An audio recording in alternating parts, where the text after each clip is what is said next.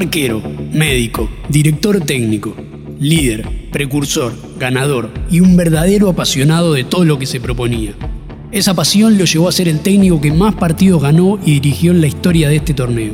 Bienvenidos, este es el podcast de la Conmebol Libertadores. En Lo Sabías de hoy te vamos a contar la increíble trayectoria del doctor Gabriel Ochoa Uribe.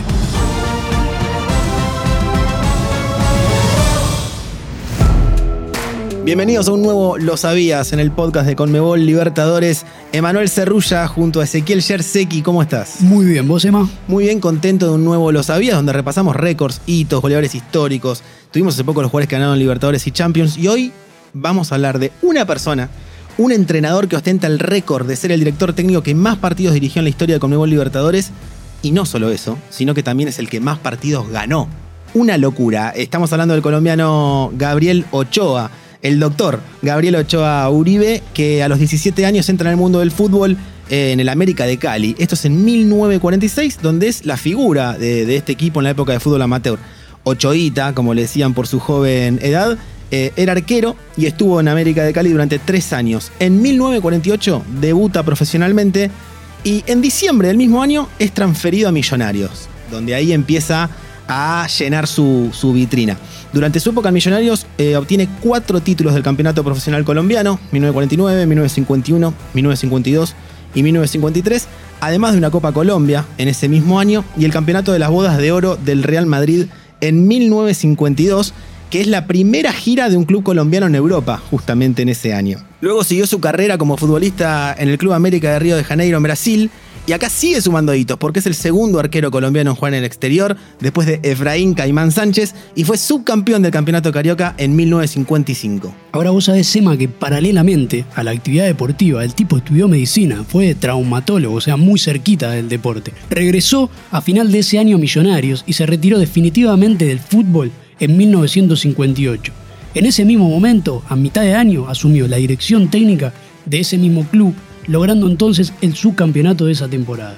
Como dato anecdótico, en 1952 fue el reemplazo de Alfredo Di Stefano, jugador estrella del club Albi Azul, quien se enfermó la noche anterior en un juego en Bucaramanga. Ante la falta de suplentes, actuó como jugador de campo y marcó el primer gol del juego, que terminó con una victoria 7 a 1 a favor de Millonarios. Como un Enzo Pérez, pero al revés.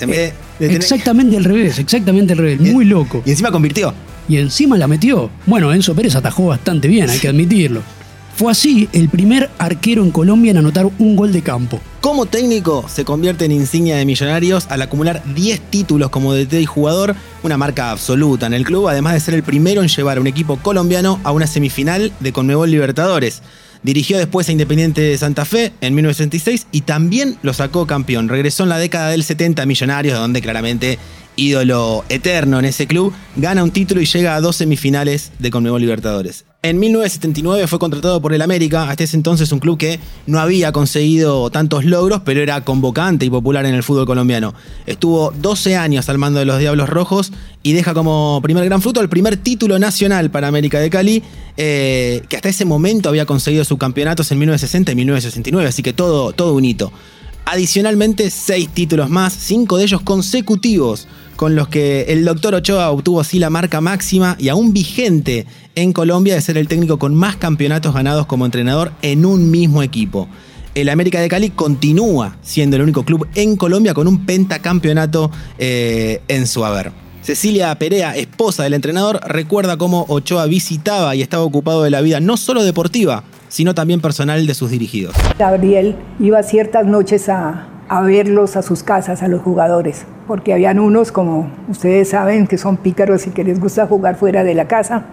Entonces, él iba y, y yo siempre lo acompañaba con una amiga o con alguna persona mientras que él estaba revisando, nosotros nos quedamos en el carro. Ahora, ¿por qué Ochoa es tan importante para la Conmebol Libertadores? Porque durante tres años consecutivos, o sea, en 1985, en 1986 y en 1987 llevó a la América de Cali a la final de la Conmebol Libertadores, pero no la pudo ganar. Ahora vamos a escuchar a Ochoa recordando la última final que perdió ante Peñarol en la última jugada del partido y cómo considera su esquiva relación con la Conmebol Libertadores. La pelota nace en un saque de Julio al medio, cuando tenía que sacarlo lateralizado afuera del estadio, se lo dije. La le dije 120, terminó, fuera.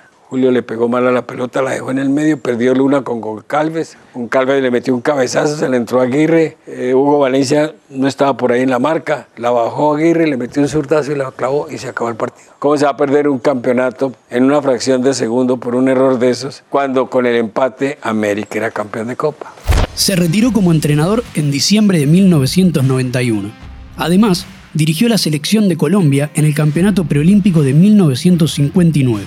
Escucha, consiguió la primera victoria de una selección colombiana sobre Brasil por 2 a 0 y el Campeonato Sudamericano 1963. En 1985, durante las eliminatorias al Mundial de México de 1986, llegó hasta el repechaje y terminó derrotado con Paraguay mientras dirigía al América de Cali. Escuchá esto, En porque es increíble, en paralelo. Las fechas de la final de la Conmebol Libertadores ante Argentino Junior fueron muy cercanas al partido de repechaje de la selección colombiana ante Paraguay. Willington Ortiz, exjugador del América, recuerda la importancia que le daba Ochoa a la formación integral de sus jugadores. El médico Ochoa a los jugadores jóvenes que había, que llegábamos al club, teníamos condiciones, entonces decía que teníamos que ser deportistas integrales.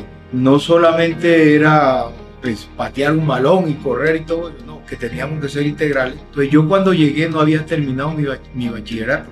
Entonces él me, me, me dice que tengo que terminar el bachillerato. Yo le dije, pero médico, me dijo, no, no hay ningún problema, usted termina el bachillerato, usted va a la nocturna, vaya al colegio tal, al eh, Instituto Gran Colombiano, allá se matricula y termina su bachillerato nocturno. Gabriel Ochoa Uribe, eh, un hombre récord, un hombre hito.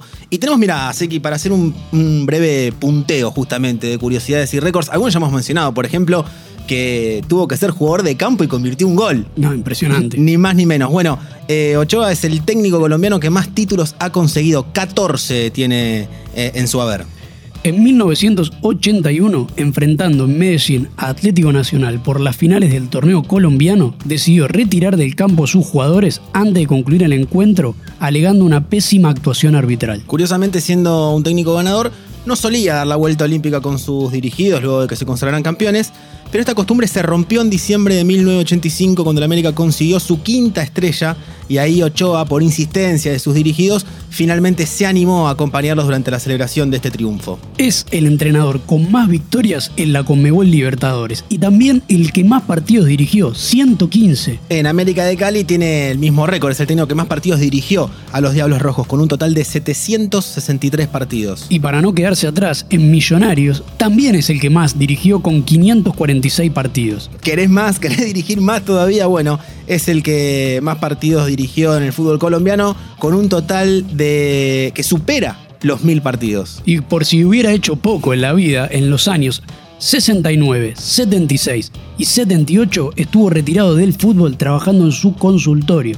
En 1988, mientras dirigía la América de Cali, se tomó una licencia no remunerada de 8 meses para especializarse en Europa, dejando al mando del equipo a su asistente, Tucho Ortiz. Este fue el Lo Sabías de Gabriel Ochoa Uribe, el entrenador que más partidos dirigió y ganó en la Conmebol Libertadores. Esperamos que les haya gustado. Sé que la gente que quiera seguirnos en las redes sociales, ¿cuáles son?